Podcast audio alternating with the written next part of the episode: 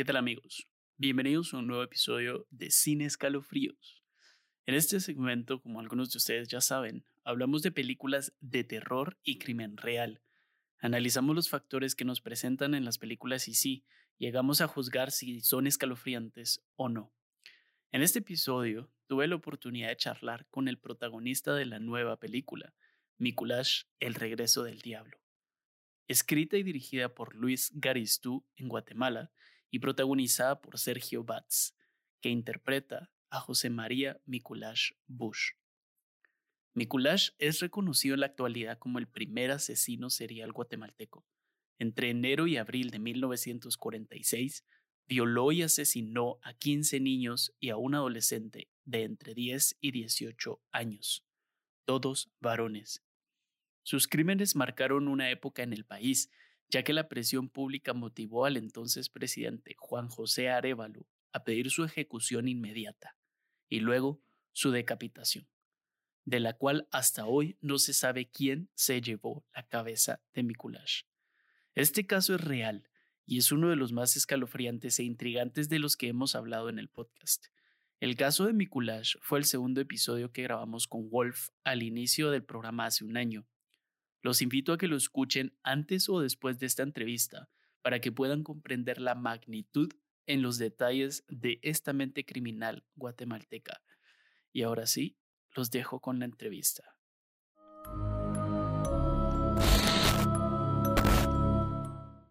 Buenas eh, noches, buenas tardes, buenos días al momento que vayan a ver este, este video. En cualquier momento pues reciban un caluroso saludo de parte de su servidor Sergio Antonio Batz, protagonista de la película Mikulash, El regreso del diablo. El regreso del diablo. Y me gusta el título. Eh, quiero que hablemos un poco de, de, la película y vamos a entrar a eso, eso es la parte bonita, pero para mientras, Sergio, contanos, porque yo te conocía a vos como payaso Margarito, ¿sí? te he escuchado en varios lugares. Contaros un poco qué es lo que haces y en dónde te podemos encontrar, en dónde te pueden escuchar. Ok, bueno, para servirle a toda la audiencia de Escalofríos, su servidor es eh, el payaso Margarito de la frecuencia 94.1 FM Radio La Marca. Allá pues nos pueden escuchar también en línea, nos pueden escuchar eh, la marca 94.1 FM.gt.com.gt. Así nos pueden escuchar en línea. Y pues tengo un programa de humor de 6 a 10 de la mañana, de lunes a sábado. Entonces, eh, pues eh, mi, originalmente, pues mi, mi fuerte es el humor. Trascendentalmente sucede esto, esto tan, tan de una vez, dar la vuelta de una vez a, a, a, lo que soy, ¿verdad? A mí me conocen mucho por, por el humor, por, por por tratar de sacarle siempre la sonrisa a las personas, ya sea en micrófono, ya sea en vivo, ya sea como sea, eh, pues yo trato la manera de, de, de tratar de enfocar de, eh, el humor y la, de darle una otra, otra vista a las cosas, no verla uh -huh. solamente del lado negativo, sino verlas del lado positivo. Ok, me gusta, me gusta esa apreciación. Eh, entonces, ¿te clasificas como un comediante? Así es. De hecho, eh, tengo 27 años de, de, de, trabajar como payaso, como payaso Margarito, pertenezco a APCG, Asociación de Payasos y Cómicos de Guatemala, y pues eh, a través de ellos pues, estoy, estoy respaldado, ¿verdad? Como artista a través de IPSA, y, Instituto de Prevención Social del Artista Guatemalteco. Ok, qué bueno, ¿no? Pues me alegro de escuchar eso. La verdad, yo no sabía, no sabía que existía esta organización. Estoy seguro que muchos de los guatemaltecos que nos escuchan tal vez no están al tanto de que existiera eso y que los va a poder hacer apreciar un poco más el arte en Guatemala y, y, y esta industria, ¿verdad? Este trabajo. Y para mí es un honor tenerte, ya te lo dije y te lo repito, porque pues precisamente la primera vez que hablamos de una película con el protagonista de la misma, siendo una de las historias que contamos en el podcast. O sea, se unió todo, se unió todo y, y va a ser un episodio bonito para nosotros. Entonces, eh, bueno, para mí y para todos los que nos están escuchando, quiero que comencemos a hablar de la película. Ya lo mencionaste, Mikulash, El regreso del diablo. La primera pregunta que se nos viene, que se me viene a la cabeza es, ¿cómo un comediante consigue el papel de un asesino serial guatemalteco? Pues es algo que eh, ni yo mismo me lo explico. Creo que son cosas que ya se le ponen a uno en el camino, oportunidades que, Dios le pone a uno en el camino, pues, y realmente llegar, payaso Margarito, llegar a radio, y ya llevo en, radio, llevo 10, años de trabajar en radio. Eh, trabajo como locutor, no soy locutor, soy payaso locutor de radio, bueno, ese, ese es el, la plaza que yo tengo, ¿verdad? Pero resulta de que a través de la frecuencia 94.1 me doy a conocer aún un poco más, eh, me gano el cariño de la gente, eh, me empiezan a escuchar, empiezo a conocer gente, empieza a sonar el nombre de Payaso Margarito, y entonces, eh, pues a, a, través de la frecuencia, ahí es donde, donde ya había escuchado de mí el, el director de la película, Luis Garistud, de Producciones Garistud. Entonces, eh, pues eh, el papel originalmente no era mío, el papel. El papel era del locutor Julio de Mata, quien comparte conmigo cabina junto a Cuchicuchi VIP. Nosotros somos los del programa Los Tres Panzones de la marca 94.1. Entonces el director le habla a Julio de Mata, quien ya había trabajado con él algunas eh, situaciones de teatro, y pues posteriormente el locutor no puede eh, asumir el compromiso por una u otra razón personal que quizá él tuvo, que aún no la ha revelado, pero que no... No, lo vamos a decir aquí, no lo vamos a decir aquí. pero eh, él, pues, eh, eh, le dijo al, locutor, pero casi como que el mismo día, que no podía, Y entonces el locutor pues, se, se molestó un poco. Entonces viene el locutor, pero le dice, pero yo le tengo a la persona, mire, yo le juro que a la persona que yo le voy a presentar es el que usted es necesita. Eh, yo pues en ese entonces ignoraba yo realmente que, que, que, de qué estaban hablando, ¿verdad? Y entonces, pero ellos me cuentan que así él le dijo, que él me iba a presentar con él y que estaba seguro que yo le aceptaba cabal a lo que él necesitaba. Entonces eh, me presentan este, en cabina, me dice, fíjate que quieren hablar en el parqueo de, de, Central de Radio, en Canal 3, allá es donde queda Radio La Marca. Entonces, eh, yo bajo el parqueo, veo ahí a al señor director Luis Garistú y pues a sus eh, compañeros de producciones Garistú también. Este, entonces eh, se me quedan viendo y me dice, así de primer impacto, le dice el director, este es, este es, no hay otro. No hay otra. yo, así como que de qué están hablando, Nosotros en el programa de Los Tres Panzones de Radio La Marca, nosotros manejamos mucho tipo de humor. Nosotros trabajamos eh, hay unas ocasiones en las que nosotros trabajamos sin censura, le llamamos nosotros, ¿verdad? O sea, hay chistes elevados, eh, claro, claro. que actualmente no, no, no, ya no lo hacemos, ¿verdad? Raramente lo hacemos. Pero si quieren buscar algunas, eh, algunas grabaciones, las tenemos también en YouTube. Ahí pueden escuchar uh, varios, variedad de chistes, ¿verdad? Pues entonces me dice el director, mire, y, se, y empiezan como a, empezamos como a platicar así tipo troleado, ¿va? Ajá. Entonces, entonces él me decía una cosa y yo le decía tres. yo tengo ah, algo que me dio Dios es, no sé, cierta facilidad de, de palabra me, me, dio, ¿verdad? En algunas cosas, porque así como estamos ahorita conversando, me trabo un poquito. a todos nos pasa, a todos nos pasa. Son los nervios también, son los nervios. ¿eh? Eso es imposible. Todos nacemos con nervios. Sé que no es una o dos personas la que, la que están viendo este video, video si no es una, son miles de personas las que... Pues esperemos que así sea. sí, así. Entonces, este, me dice, eh, mire, me dice ya después de, la, de las bromas y todo, y le pregunta al camarógrafo y le dice, mira, ¿qué te parece? Está ideal, mi chica, yo creo que casi como que está igualito, listo. Entonces, creo que una de las ventajas que me dio como protagonista para físicamente para el personaje fueron mis dientes, ¿no? Es cierto, y es algo de lo que vamos a hablar más adelante, que el parecido, el parecido físico. Y quería, quería antes, eh, bueno, para los que están escuchando y no han visto la película o no conocen la historia, eh, pues yo los invito a que de una vez se vayan a ver la película. Yo los invito a que de una vez la película, la película ahorita solo está, eh, lastimosamente solo está en cines guatemaltecos, si no estoy mal. Creo que no hay alguna forma o no sabes si hay alguna forma de verla en internet. todavía no, todavía no hay manera de verla en internet el director pues va a trabajar en todo en eso, en ponerla a internet, eh, después ponerla en, ¿cómo es que se llama? Hay bastantes películas, no se me vino a la, a la, a la... ¿En Netflix? Netflix, perdón, sí. En Netflix, ok. Ahora, pues eso sería, eso sería muy bonito. Eso lo va a hacer él posteriormente, ¿verdad? Ahorita por lo, por lo pronto solo se está presentando en Cinépolis, Guatemala. En Cinépolis, Guatemala. Entonces, para decirles que, eh, que por favor los que puedan ir a verla, que la vayan, que apoyen el cine guatemalteco, ¿verdad? Los que nos escuchan de Guatemala y los que nos escuchan internacionalmente, pues les estaremos avisando cuando esté disponible. De cualquier manera, el episodio de Mikulash ya está, es el segundo episodio del podcast. De hecho, yo lo volví a escuchar antes de, de hacer esta entrevista, hacer este episodio. Eh, perdonen el audio, era al, inicio del podcast, eso fue hace un año, por lo que nuestro audio no estaba, no éramos expertos de audio y está muy malo, está fuerte en algunos momentos, bajo en otros, así que desde ya les pido perdón, pero el caso que lo narra Wolf, por cierto, está muy bueno y es que José María Mikulash Books, eh, estatura 1.5 metros, fue el primer asesino serial registrado en Guatemala y no solo asesino serial, sino que también era asesino y violador.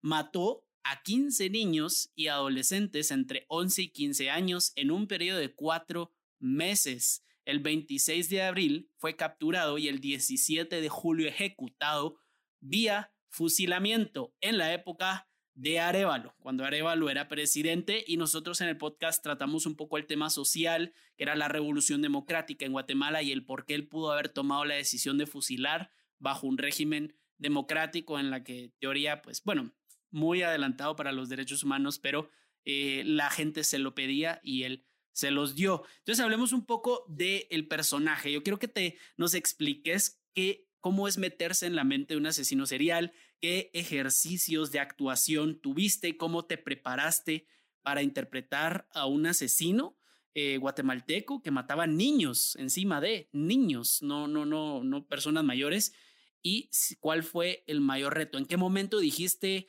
puta madre, qué estoy haciendo? Eh, estoy interpretando a alguien que, se va, me va de las manos, digamos. Eh, sí, la verdad es que algo complicado porque como de, de humorista a asesino hay un como que un gran salto. gran salto. ¿ah? Entonces, este, gracias a Dios, eh, no siendo, porque les voy a ser honesto, no siendo actor de teatro, no siendo actor de cine, es mi primera vez, mi primera aparición en pantalla grande, privilegio que Dios me da eh, para poder realizar un papel con una responsabilidad tan grande como esa, ¿verdad? Entonces, este, pues eh, realmente el director me, me preparó bastante mentalmente, me preparó bastante con historia de, de, de, de mi collage, tratar de enfocarme en, en cada papel, en cada escena que, que, se hacía. Y también eh, tuve bastante apoyo de alguien bien reconocida acá en Guatemala en teatro, como es Ana María Bravo. O sea, son personas que yo respeto mucho porque siempre escuchaba eh, sus nombres en la tele bajo la dirección de Ana María, Ana María Bravo, la dirección de Luis Garistú. Entonces, eh, yo, y tenerlos ahí enfrente, decía yo, Dios mío, ¿qué estoy haciendo aquí? es muy abrumador. Es muy abrumador el proceso. Entonces, este, me, también tuve la oportunidad de trabajar esta película con, con, con personas netamente que habían trabajado cortos metrajes.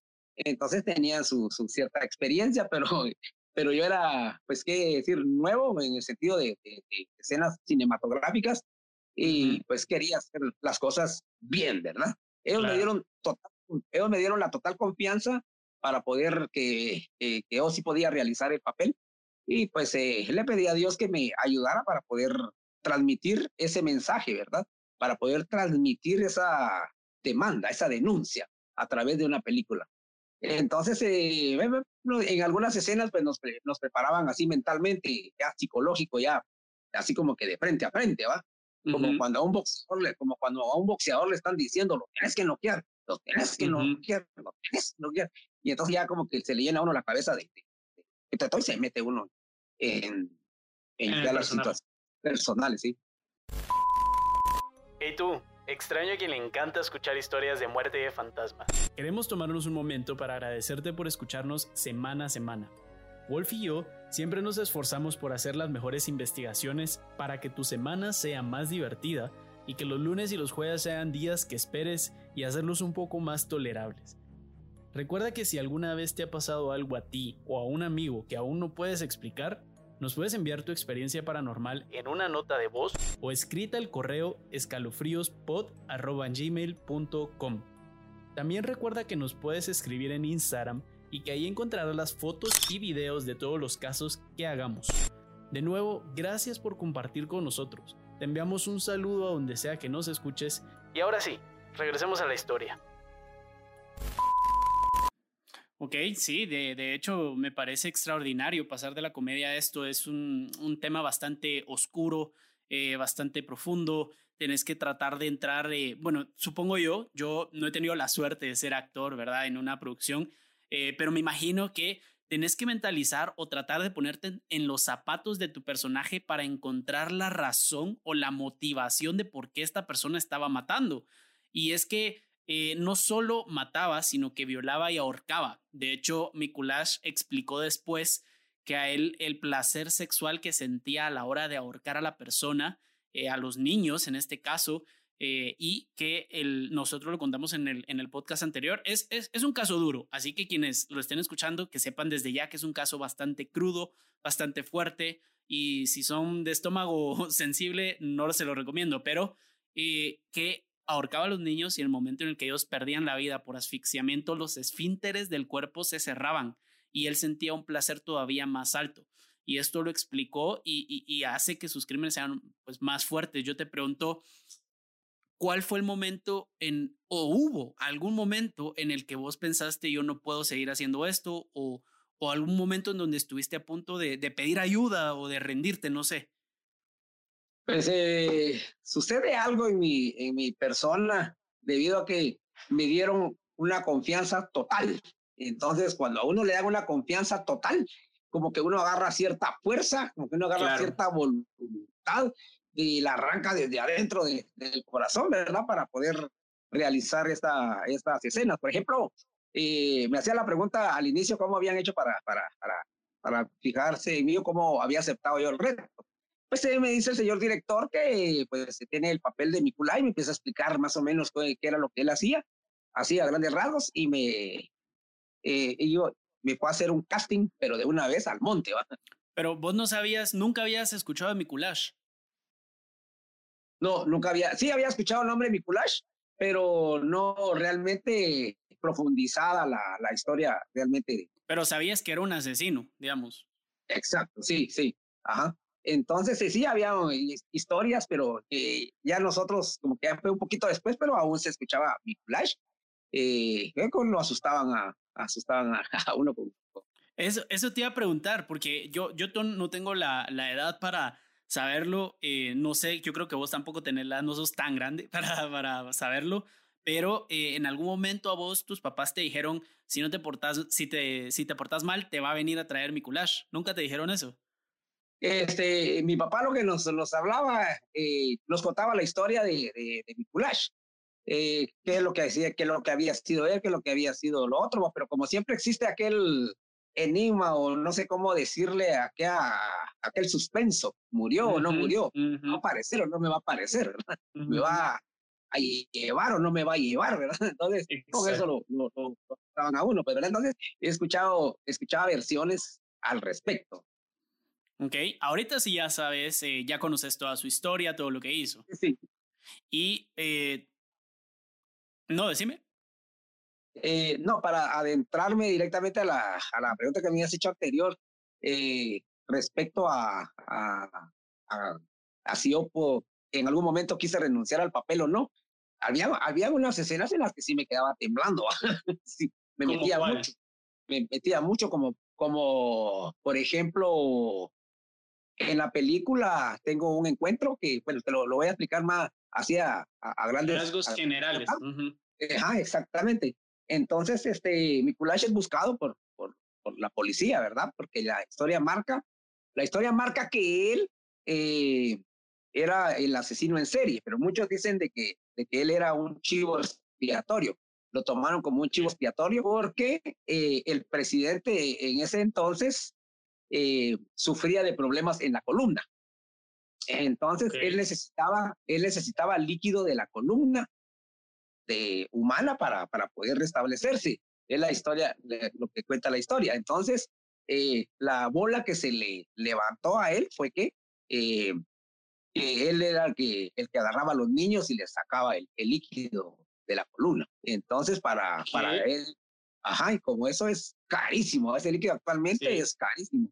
Y esa historia, en su momento, cuando yo era pequeño, sí me recuerdo que, que escuchaba yo que mi mamá me decía que, que los doctores en su momento le sacaban a uno ese líquido de la columna y uno pues no quedaba bien, ¿verdad? Wow, increíble. No, no, no, yo no conocía esta versión de la historia y lo que me estás diciendo me sorprende y, y me, me deja otra visión, otra perspectiva completamente de la historia. Increíble. Sí, porque entonces ya empezaron a relacionar eh, las acciones del presidente con las acciones de Mikulash. Entonces decía que el presidente, la gente decía el presidente es porque él es el que necesita el líquido de la columna. ¿Y dónde más lo puede sacar? De los niños, ¿verdad? No, no le cuesta nada. Entonces, por eso es de que él ordenó la captura inmediata de, de, de José María Mikulash, ¿verdad? Ajá, exacto.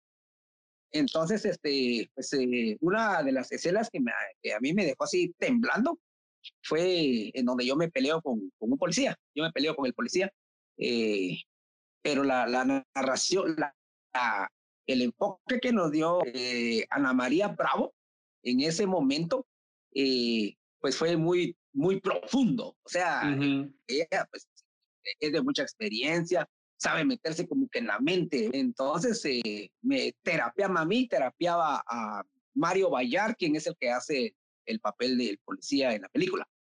Entonces, este, pues eh, me decía él, mira, ah, te sucedió es porque todavía no hemos llegado a la parte de la explicación de la película, ¿verdad? Entonces, claro, solo en la escena fuerte.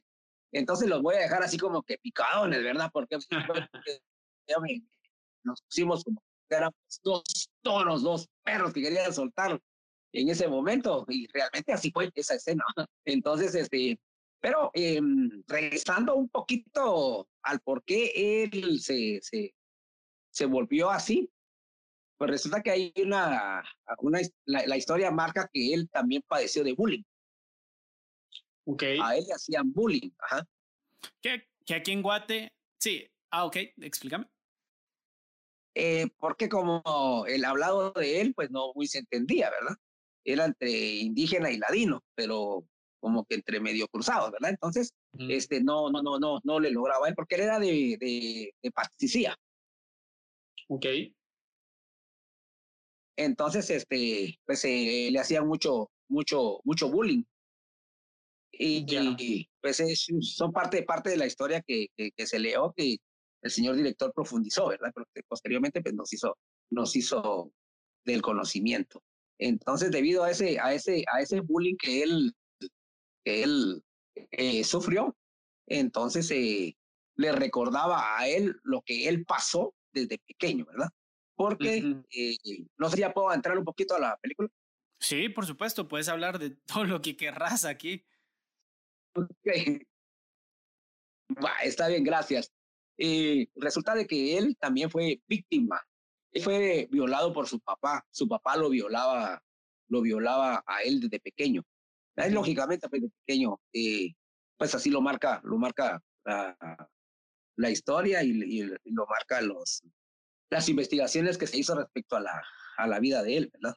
Entonces, eh, cuando viene esa escena en donde se está peleando con el, con el policía, entonces él, pues lo que quería, pues prácticamente venganza, ¿verdad? Venganza. Ajá, porque lo, de, la, de la misma manera con que él violó, así pues él violaba, ¿verdad? La diferencia es que pues no, no mataban, ¿verdad? Pero ahí había una complicidad. Él eh, trabajaba en complicidad con su primo. Con su primo. Entonces, este, la historia marca que, eh, que José María Miculash violaba a los niños y, pues Mariano es que los mataba. Esa es la historia que la, la historia que se conoce. Entonces, este, cuando nos tiran a esa escena eh, del policía con, con pues entonces nos empieza a trabajar Ana María Bravo y me dice, mira, mijo, vení para acá, ¿ves?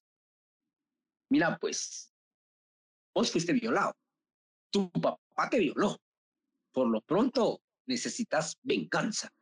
¿Querés arrancar? Porque dice que Mikulash tenía una fuerza superdotada, o sea, como cuando a alguien se le mete el diablo en y... Ajá, e, era el monstruo, era el monstruo de Guatemala, por algo se le decía así. Eh, ajá, entonces tenía una fuerza ah, algo, algo superior, es pues, verdad que, estaba en él. Entonces este, viene Ana María y me dice, mira, el que está allá, me dice, ese señor no es el policía, ese señor es el que te violaba cuando era pequeño, es tu papá. Y ahorita es la hora que te tenías que vengar, decía la, la, maestra Ana María Bravo, y te tenías que vengar. Y por el otro lado, el policía, pues, eh, es también me andaba buscando porque resulta que eh, Mikulash él, eh, viola a su, a su hijo. Mm. Él, me, andaba buscando. Buscaba a mi papá y él buscaba al asesino de su hijo. Y entonces, no sé, y él empieza a él empieza también a lavar el coco a aquel, ¿va? Allá está el asesino de tu hijo, allá está, él lo trabajó a su manera, pues yo no escuché que realmente le trabajó a él. El asunto es que yo cuando, cuando nos dijeron entrar en escena, yo iba a buscar a mi papá. Pues, nos, dimos una, pero una arrastrado aquel, que pues realmente queda, quedó en la historia porque el director todavía no había dado la orden de que, de que entráramos a filmar, ¿verdad? Sino que solo era una, una escena que nos habían dicho que, que, practicáramos. Pero como ya nos había trabajado Ana María cuando nos soltó, el camarógrafo se puso pilas ahí, nos empezó a grabar. Y entonces eh, llegó tanta la, la, la eh, se metió mucho en el país su papel Mario Bayar y yo también en mi papel que nos empezamos a agarrar en el monte, ¿verdad?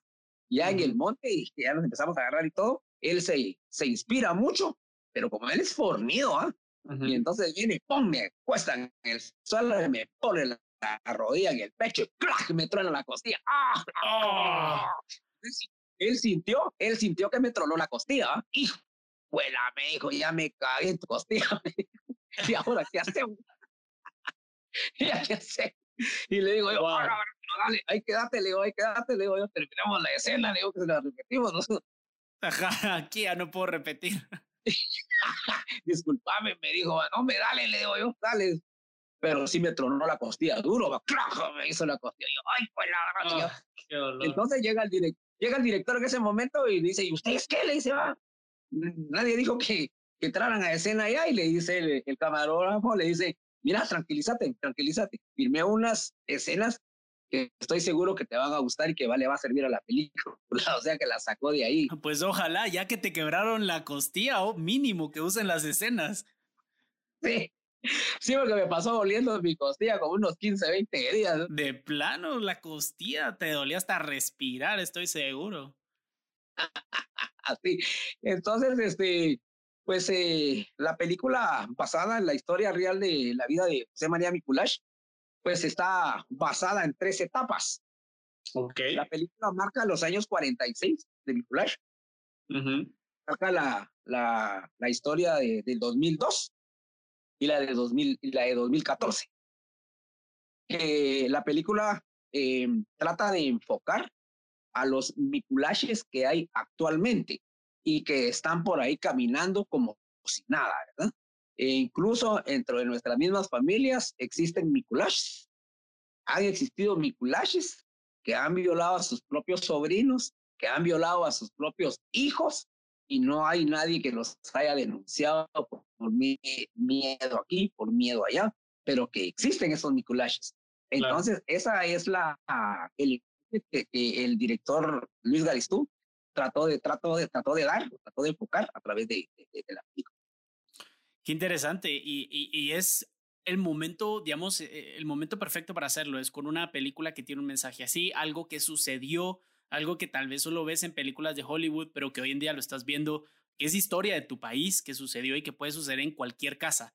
Y, y eso es lo que trata de, de, de, transmitir, que hoy en día estamos viendo una época bastante fuerte con todos los secuestros de las, de las niñas, eh, todas las violaciones, estos, estos noticias que vemos que te destrozan el alma cada vez que miras que secuestra a una niña, que resulta que los papás la tenían, no sé, eh, no de esclava, pero casi que, ¿verdad? Eh, trabajando en la calle, por ejemplo, a veces forzados. Eh, en fin, hay muchas historias que, que te molestan y que, que, hieren mucho la sensibilidad de, de, quienes las escuchamos y, no te das cuenta que a veces pueden venir de siquiera de tu familia, de, puede venir de tu grupo más cercano. Como vos lo decís, hay miculaches en todos lados y hay que saber identificarlos para, para evitar esto también, eh, que es un círculo vicioso.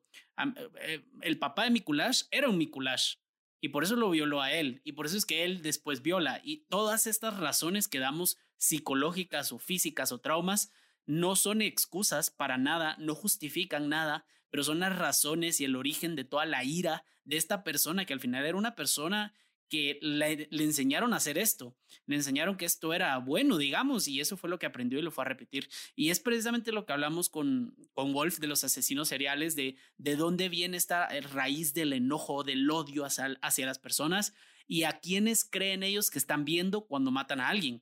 Porque hay eh, asesinos que creen que ven a su mamá, que creen que ven a sus hermanos, que creen que ven a sus papás. O sea, su inconsciente les está diciendo, odia a tu papá y mata a las demás personas. Entonces, e, es un círculo vicioso, es un círculo vicioso. Ahora, para ir terminando ya, eh, ¿cuál sería tal vez la característica o ya sea escena que más te impactó, la característica de Mikulash que dijiste, no sé, que te hizo pensar así como a la pobre tipo, pobre tipo, o que te enojó mucho con el personaje, con Mikulash, que es, no sé, el elemento más eh, disruptivo para vos. Sí, este, hay un punto eh, muy, muy importante que, que tal vez como decís dentro de lo que has leído no, no estaba dentro de tu conocimiento, como lo que te dije que él padecía de, de bullying y puntos como ese, ¿verdad?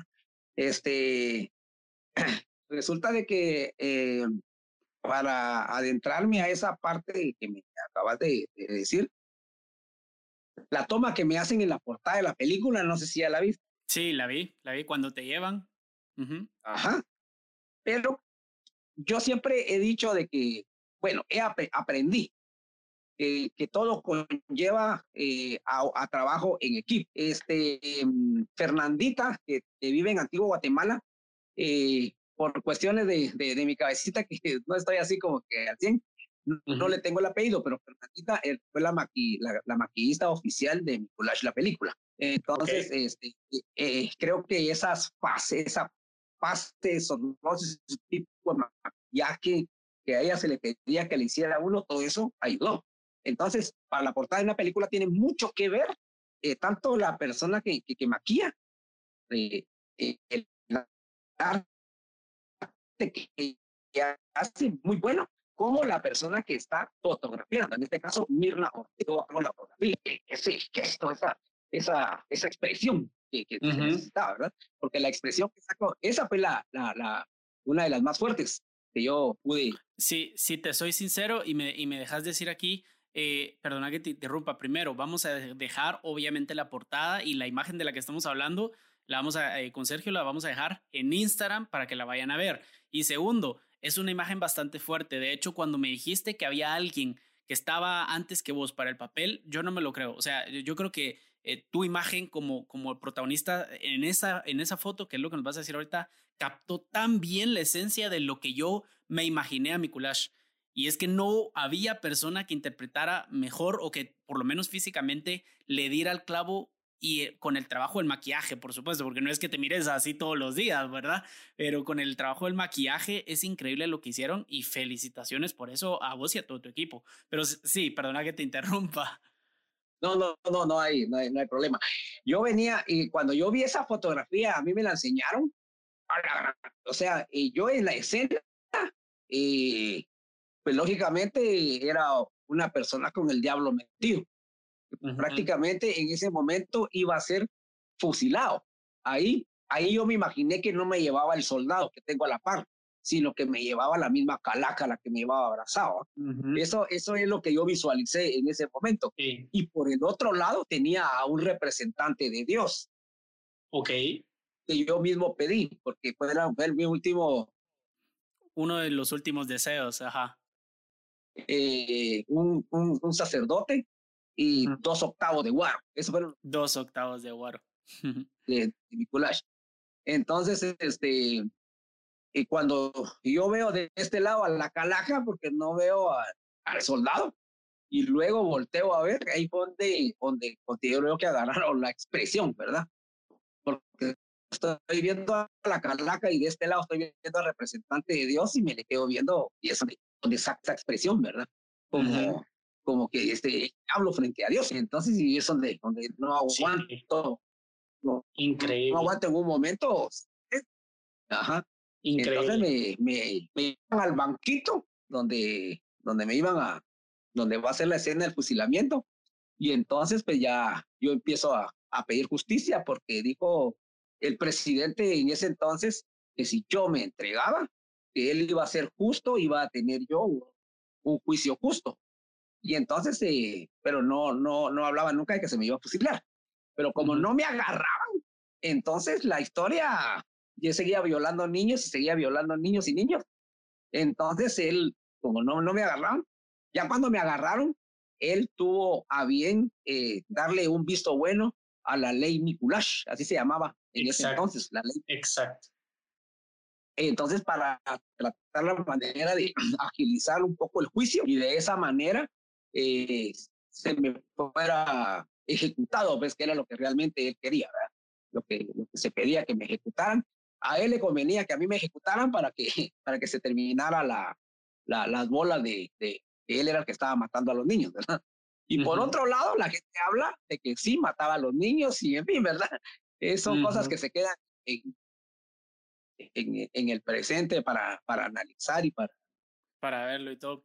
Y te, te, iba a decir, precisamente, cabal, hablamos de la ley Mikulash, eh, la, la presión social que existía en ese momento para que el, el, criminal tuviera su merecido, eh, entre comillas, tuviera su merecido de la forma más rápida. Y precisamente eso fue lo que hizo la ley Mikulash, que hacía que los... Eh, era el decreto 235 de ese año que abreviaba los procesos judiciales. Prácticamente era un juicio express en donde medio ya estabas entrando con el juez, ya estaba prácticamente decidido qué te iba a pasar y la condena, ya solo escuchabas tu condena y para afuera. Y lo más seguro era que fuera la pena de muerte por la presión que había, por, por el, los, cómo los medios llegaron a contar tu caso en, todo en todas las áreas del país donde se llegó, ¿verdad? Recordemos que era la prensa y no, no todos tenían el acceso a la prensa ni a leer, pero la, la gente que lo tenía te pedía la cabeza de Mikulash y ahí quiero llegar. La cabeza de Mikulash, porque al final fue decapitado. Al final fue decapitado. Y eso es lo que te quiero preguntar. Nosotros en el podcast no tuvimos la oportunidad de conocer exactamente qué pasó con Mikulash, cómo, lo, cómo le quitaron la cabeza y eh, que la cabeza estuvo en un museo por un tiempo y luego desapareció. ¿Qué sabes vos de, esto? Ok, bueno, este, la historia marca que después de la ejecución de Mikulash, porque también le dieron el tiro de gracia, porque a pesar de que ya le habían dado sus, sus balazos, él como que quedaba como que trastornado, así con los ojos trabajo, ¿verdad? Entonces eh, le tuvieron que dar el tiro de gracia para terminarlo de, de, de, asegurar. Entonces le dieron el tiro de gracia. La historia o la, la historia marca que el cuerpo de él nunca fue reclamado. Nunca fue reclamado. Quizá tenía sus familiares y todo, pero no quisieron. Eh, Nadie salió. Exacto. No quisieron reclamar el cuerpo. Entonces, como el cuerpo no fue reclamado, pues eh, le pidió la cabeza el doctor Carlos Federico Mora. Exacto. Para, para analizar la, la, la, cabeza y para tratar de, de, de, investigar por qué este hombre hacía tanta mal. Entonces estuvo expuesta la cabeza por mucho tiempo en el Paraninfo Universitario, la Escuela de Medicina en la Segunda Avenida y 13 Calle, de la zona número uno, de aquí de Guatemala ahí estuvo por mucho tiempo, pero resulta que pues se eh, desapareció y ya nadie más supo de la cabeza de, de, En la película, el, señor director, para darle un toque, eh, eh, un toque a la, a, la, historia, ajá, en la, en la película sí aparece la, la cabeza. Ok, y no nos vayas a decir en dónde, no nos digas nada, solo que la cabeza, pues eh, por ahí está y, hay que ir a ver la película. eso es lo único, eso es lo único que, nos vas a decir. Pues sí, sí, es eh, interesante porque para los que no son de Guatemala, el doctor Federico Mora, eh, no sé si él o en honor a él, se nombró uno de los hospitales más, em, más crudos del, del país, que es un hospital psiquiátrico eh, incluso funciona hasta, no, no tengo con exactitud el conocimiento si es una cárcel psiquiátrica, pero eh, muchas personas dicen que es un lugar que está peor que las cárceles, que, que, es peor que las cárceles y que tiene eh, pues espacios bastante feos, historias muy feas y, y, y es uno precisamente el doctor Federico Mora fue quien reclamó, como lo dijo Sergio, la cabeza de Mikuláš para su estudio porque hay ciertos aspectos o él lo que pretendía encontrar eran qué aspectos eh, de diferentes habían en el, en el cerebro de una persona que pensaba como la, como la que pensaba eh, pues que, que, había, que podía encontrarle, era para un estudio. Ahora como hablemos para terminar ya de la, la película, nosotros normalmente al final dejamos eh, una sección en la que calificamos la película, ¿sí?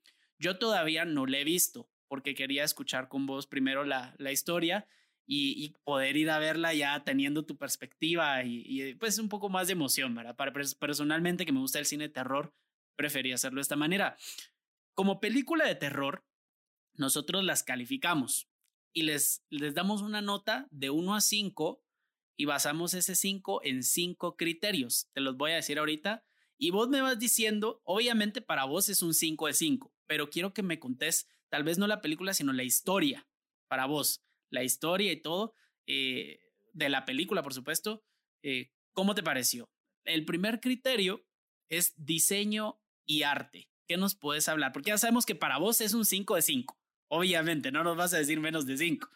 El diseño y el arte. ¿Qué te llamó la atención del diseño y el arte? Ese es el primer criterio. El diseño y el arte conforme a la estructura de la película. Sí, o sea, em, em, maquillaje, vestuario, los lugares, todo esto.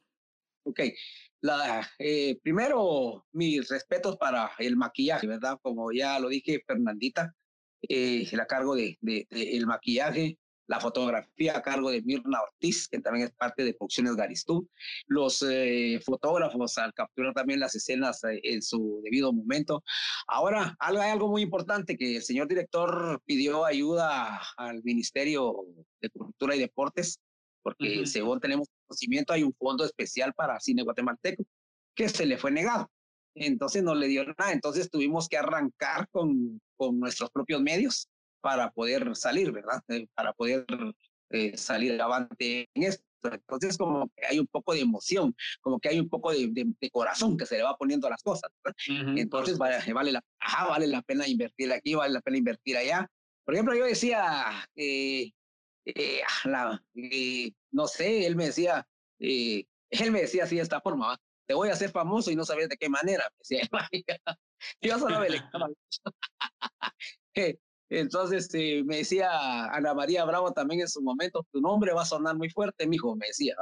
y estábamos empezando a filmar la película, solo tienes que hacer las cosas bien, meterte en el personaje.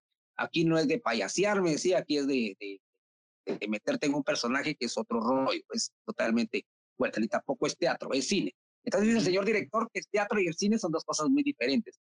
Entonces, claro. con respecto a la pregunta, eh, pues eh, eh, se buscaron trajes, maquillaje con respecto a la época. en algunos, pues, eh, no se dio el toque que, que, que, se quería, en el otro, pues era por lógica, no teníamos fondos como, como poder mandar una vestimenta eh, para la época, para el momento, ¿verdad? Pero se arrancó con lo que se tenía, con, con, ropita de paca, con, con, con algunos, alguna utilería que se tenía en casa, sombreros, eh, algún lazo que había por ahí, y pues normalmente él era descalzo, entonces, este, yo, pues realmente, estando dentro, pues eh, me estás viendo el punteo, el punteo. Eh, sí, no, pero aquí no, ya sabemos que para vos es un 5 de 5, digamos, va a ser el, este punto se lo das definitivamente, pero queremos que nos contés es lo que, no sé, algo que te haya llamado la atención del diseño y del arte, ¿sí? Entonces, básicamente me dijiste que eh, fue un esfuerzo de parte de ustedes, la ropa se trató de mezclar lo que se pudiera, Mikulash estaba descalzo y eso era algo bastante importante. Eh, y que el maquillaje fue una de las cosas que más te impresionó y de hecho yo vi el póster y puedo decir que es algo impresionante también. Entonces diseño y arte, yo a, lo, que voy es, yo le doy el punto. no lo he visto, pero lo que he visto, eh, yo le doy el punto. Y el segundo criterio es el cast, los actores. Eh, ¿Cómo te sentiste con los demás actores? ¿Crees que todos tuvieron, o sea, qué nota le podrías dar? Fue algo, alguna experiencia, pues no sé, sentía, muy, sentía nervios, sentía que tal vez le iba a fallar al director, porque habían actores de teatro muy reconocidos en, el casting, ¿verdad? Entonces, este, ya, como dije anteriormente, pues, algunos ya habían salido en, en cortometrajes, otros en, en, obras de teatro bastante fuertes aquí en Guatemala, y pues verlos ahí, tenerlos ahí enfrente, ¿verdad? O sea, no soy actor, eh, no soy eh, eh, mucho menos actor de cine. En ese bueno, actualmente sí ya soy, ¿verdad? Pero en ese ah, momento. Actualmente ya sos, y lo digo con, todo respeto, no con aquello de, de querer a, no, por supuesto. Entonces, este, verlos ahí y verlos que cada vez que le pedían un papel, ellos hacían un ejercicio bastante pues adentrado a lo que ellos habían aprendido o estudiado, ¿verdad? Entonces, eh, yo me recuerdo que el director me dijo, vas a hacer una escena delante de todos y quiero que seas vos. Quiero, eh, no él me decía usted, quiero que sea usted mi amigo. yo quiero que sea usted. Métase en él. No trate de imitar a nadie sea usted. Metas en el papel lo que se le pida, pues eso, eso, eso, eso es lo que, lo que usted tiene que realizar delante de los actores que tiene ahí. Yo estoy seguro que el papel es suyo, me decía. Ah, buenísimo, pues buenísimo. Eso, la historia, pues ya hablamos un poco de la historia, ¿verdad? Los elementos importantes que te llamó la atención, que fue pesado y que no. Eh, yo también, pues es una historia que me apasiona y ya quiero verla. Eh, y el cuarto, la cuarta categoría es el sonido. Queremos saber eh, cómo manejaron el sonido. ¿Te llamó algo la atención del sonido? ¿Usaron en la edición, ya cuando viste la película, escuchaste así como cómo el sonido te mete eh, algo fuerte, los disparos o cómo usaron el sonido? ¿Algo que te ha llamado la atención de esto? Bueno, hay algunas, algunas escenas y algunos trabajos de realmente sí ya lo hizo directamente la productora allá, por ejemplo, en lo personal, eh, yo no había visto la película, ¿verdad? Hasta, hasta el estreno que fue allá en Cubán, Alta Verapaz, allá en, en la tierra de, de, porque de allá es el señor director de, de, de Cobán, Alta Verapaz. Y allá fue donde nosotros emocionados, porque por primera vez íbamos a ver la película. Él nos decía que pues eh, la edición, la música, todo lo se le había puesto, pues estaba muy bien casado y le daba cierto suspenso a las cosas que, que, iban a ir sucediendo. Entonces, este, eh, el sonido, los disparos, cómo trabajó Fernandita, el tiro de gracia, fue una cosa impresionante para mí, eh, cómo ella lo, lo, lo, trabajó. y es una muchachita muy joven, ella es muy joven, pero tiene un, un talento que cuidadito. Potencial. Cuando me dan el disparo, se, se suelta, lógicamente, la, la sangre. La cabeza. sí, sí, sí, Entonces, eh, pues, eh, pues sí, hay eh, en, el sonido y todo eso, pues casi no tuve la oportunidad de estar, de estar presentes más que lo que él nos contaba, ¿verdad? Que musicalización y pues muy, muy buena, muy buena. Yo la, la, la, vi muy buena. La, trabajaron porque en el casting que me hicieron le pusieron otra musiquita, ¿verdad? En, el ah, casting De, presentación. Pero ya en la película oficial ya no aparece esa. Esa música, sí, que, que normalmente hablamos del sonido porque es, una, porque es una categoría diferente, porque en las películas de terror y de suspenso, el sonido, la música y los sonidos, perdón, son elementos muy importantes que te ayudan a crear tensión en el ser humano. De hecho, hay ciertos sonidos en películas, hay ciertos sonidos que no escuchamos, que el oído humano no escucha porque están fuera del rango de lo que escuchamos y son sonidos que a veces solo los perros, por ejemplo, los animales pueden escuchar. Y estos sonidos los ponen en películas a veces que uno no es capaz de percibirlos, pero que te causan tensión y son antes del momento donde te van a espantar. Entonces, por eso hablamos un poco de la música del sonido. Ya para terminar, el último, eh, la última categoría de 1 a 5 es el terror. ¿Qué tanto miedo da la película? Entonces, para vos, contanos, eh, ¿qué tanto miedo crees que da eh, o crees que va más de suspenso, más de misterio? Ese más de suspenso y misterio, más de suspenso y misterio en, en, un hecho histórico, ¿verdad? En un hecho real, porque no es, mm, no es, o sea, a la película se le metió cierta parte de ficción, entonces, pero eso, eso se le metió ya en, en la era 2016, 2014, ¿verdad? Donde ya aparecen los Nicolaches actuales.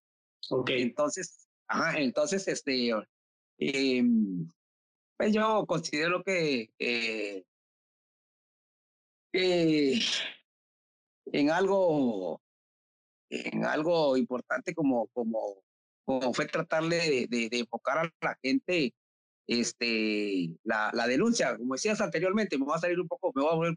No, dale, dale, dale. Como decías anteriormente, eh, pues no se trataba, no se trata en ese momento de darle una justificación que por qué él violaba, ¿verdad? Sino que nosotros tratamos más que todo de llevar el mensaje, cuidemos a nuestros niños, cuidemos a nuestras niñas. Hay algo que, se, que, que, que, que tal vez no sabes, que él era pedófilo. Sí, pero, pero. Él solo, él solo violaba niños, varones, niñas. Sí, sí. Lo, lo, ah, ok, no, sí lo dijimos, sí lo dijimos, que era, eh, incluso en el podcast eh, yo propuse la teoría de que probablemente él era homosexual y que esto lo hizo eh, violar solo niños, pero ahora que me mencionas lo, lo del papá, que me confirmas que el papá lo violaba, lo más probable es que no fuera necesariamente homosexual, sino que tuviera una represión, un trauma con el papá. Eh, algo así lo, lo dejamos, pero precisamente Wolf contó que solo niños, solo niños violados. Sí, la, la historia marca que a él se le presentó la oportunidad de, de violar a una niña, pero no, no lo hizo, no lo hizo. ¿Y por, qué no? Eh, porque él era pedófilo, él solo violaba niños, él solo le gustaban los niños, los varones. Los varones. Sí, sí, tiene sentido. Incluso, tal vez, no necesariamente tiene que ser eh, homosexual el, el, criminal, digamos, Mikulash.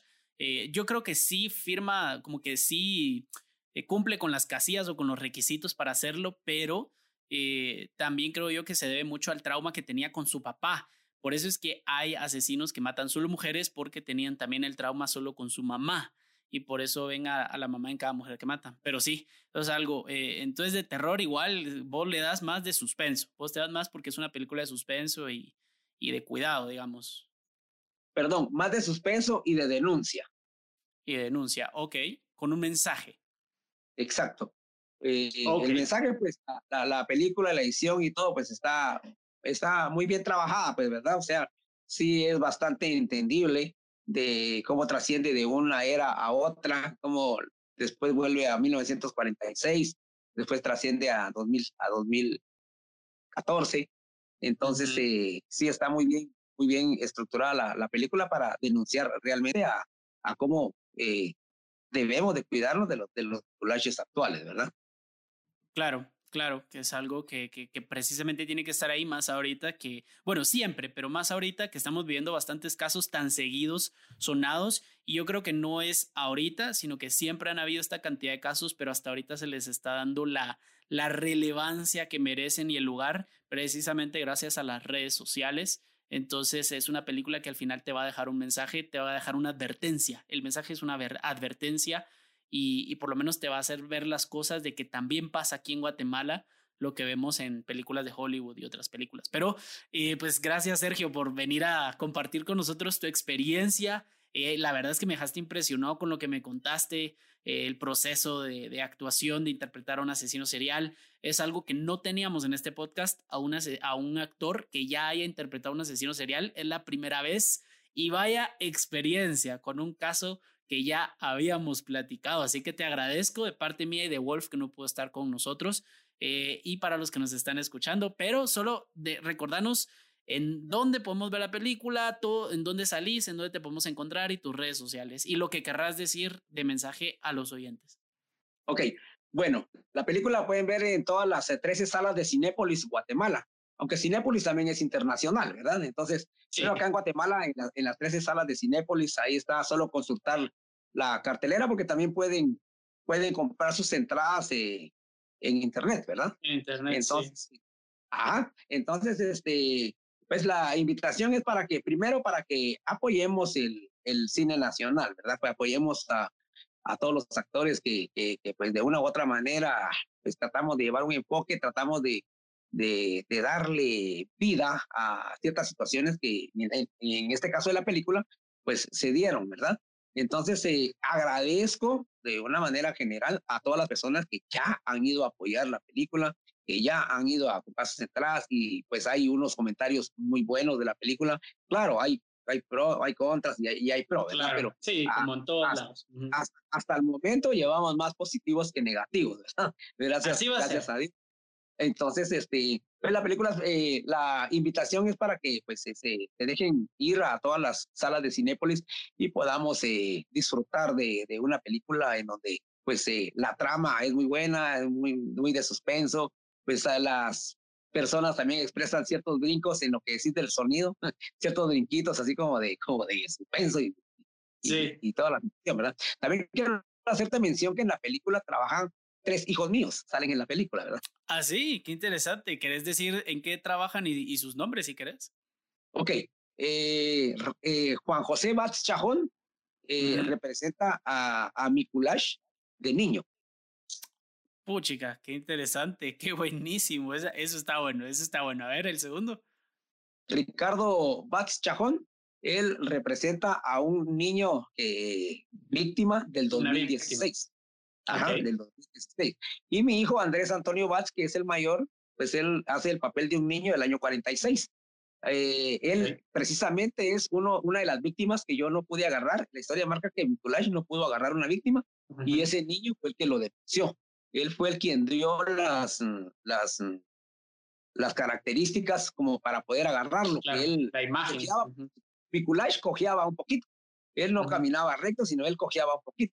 Uh -huh. Entonces fueron eh, factores eh, cruciales para, para poder agarrarlo, ¿verdad? Te cuento también que en San Juan del Obispo, Antigua Guatemala, eh, hay una escena donde salen cuatro señoras que el policía les va a preguntar si no han visto a Mikulay que pasó corriendo por ahí o lo han visto algunas características. Una de las señoras que está ahí conoció en persona a Mikulash. ¿Qué? Y yo, y yo, yo me quedé así. Wow, yo quiero madre santa, sí. Yo me, me, me adentré en el personaje, me tomé una foto con ella y yo con la mirada así de Mikulay, ¿verdad? con mi mirada de Mikulay viéndola a ella. Ella sí conoció a Mikulash en persona. ¿Y qué, qué decía ella? ¿No, ¿No te decía algo? ¿No te dijo algo? Pues eh, ella más que todo, pues, eh, la conversación la tuvo con, con el señor director, ¿verdad? Yo más que todo así como que impactado, ella está ahí presente, ¿verdad? Yo quiero una mi foto con ella y de hecho la tengo, ¿verdad? Tengo la, mi, mi... Pero no te dijo así como, mire, Patojo, usted se parece a mi culash, no te dijo nada. Sí, sí, sí, sí me lo dijo. sí, sí tiene cierto parecido, ¿verdad? bueno, pero como actor eso es un cumplido.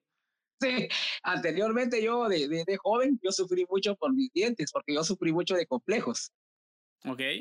Entonces, eh, todos los sabidos y por haberes yo los tuve. Pero cuando yo vencí esos complejos, ay Dios, no nadie me tuvo, ¿verdad?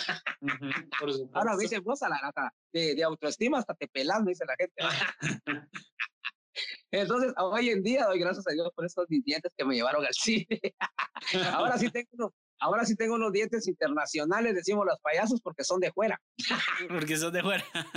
está bien, está bien, ¿no? Está re bien y eso es, precisamente lo que te demuestra que, que pues las características que tenés para algo te van a servir en la vida y, y por, algo, por algo es, pues por algo es. Y, y qué más, eh, qué mejor experiencia que salir, que protagonizar una película eh, que tiene un trasfondo social, político, eh, y que pueda ayudar a las personas a darse cuenta de la situación que estamos viviendo. La verdad es que es, eh, puchica, increíble cómo, cómo resultó tu historia. Pero, pero qué bueno, te agradezco por estar aquí. Gracias. En redes sociales me pueden encontrar en Facebook como Sergio Antonio Batz. Ok. ¿Alguna página de Margarito o de la marca o lo que querrás dar? Ajá, eh, ese es mi Facebook, ¿verdad? Ahora tengo mi página oficial, Margarito el Payaso Oficial, Guati. Ok, en Facebook. El oficial Guate. Ajá. Eh, tengo mi Instagram también, que es arroba payaso margarito. En TikTok también me pueden encontrar como payaso.margarito. Así me pueden encontrar en TikTok. Ajá. Eh, en, Twitter me pueden encontrar también como arroba payaso margarito. Casi todo trasciende a lo mismo. Ok. Eh, así es como eh, me pueden eh, encontrar y también pueden encontrar fotos de la película, historia de la película, escenas y todo lo que se ha ido realizando desde que, desde que se hizo el, el estreno del 18 para acá. solo se buscan el hashtag eh, la película. Ok, en Twitter. Eh, en, en, Facebook, en Twitter, en, en donde quieran meterse, solo busquen el hashtag Nicolás la película y ahí aparece todo. Ok, ok, Mikulash se escribe M-I-C-U-L-A-X, para los que no sepan, es eh, Mikulax, digamos, y se pronuncia Mikulash, si no estoy mal. Eh, y así es, Mikulash la película, hashtag Mikulash la película. Bueno, pues Sergio, te agradezco, para mí fue un gustazo que hayas pasado por aquí en el podcast. Eh, bienvenido, ya sos parte de la comunidad de escalofríos y cuando querrás regresarte porque hagas otra película de terror, nos decís y, aquí hacemos la entrevista, aquí hacemos el episodio especial y de nuevo muchas gracias y, esperemos que no sea la única. Yo mi agradecimiento especial por ustedes que haberse pues interesado en mi personaje y haberse y haberme buscado a través de las redes sociales. Yo les agradezco mucho esta oportunidad que Escalofríos me está dando porque yo sé que pues es una red bastante fuerte, bastante grande a nivel Guatemala, a nivel Latinoamérica, a nivel de todo. Entonces, sí, yo les deseo muchos, muchos éxitos, muchas bendiciones para que sigan haciendo un poquito de todo, sigan creciendo muchísimo más y que y gracias por apoyar al, artista nacional, ¿verdad? Porque a través de ustedes también pues se da a conocer un poco de, de, de, lo que, como acabas de decir, algunos nos quejamos de nuestras facciones ignorando que estas facciones sirven para algo, ¿verdad?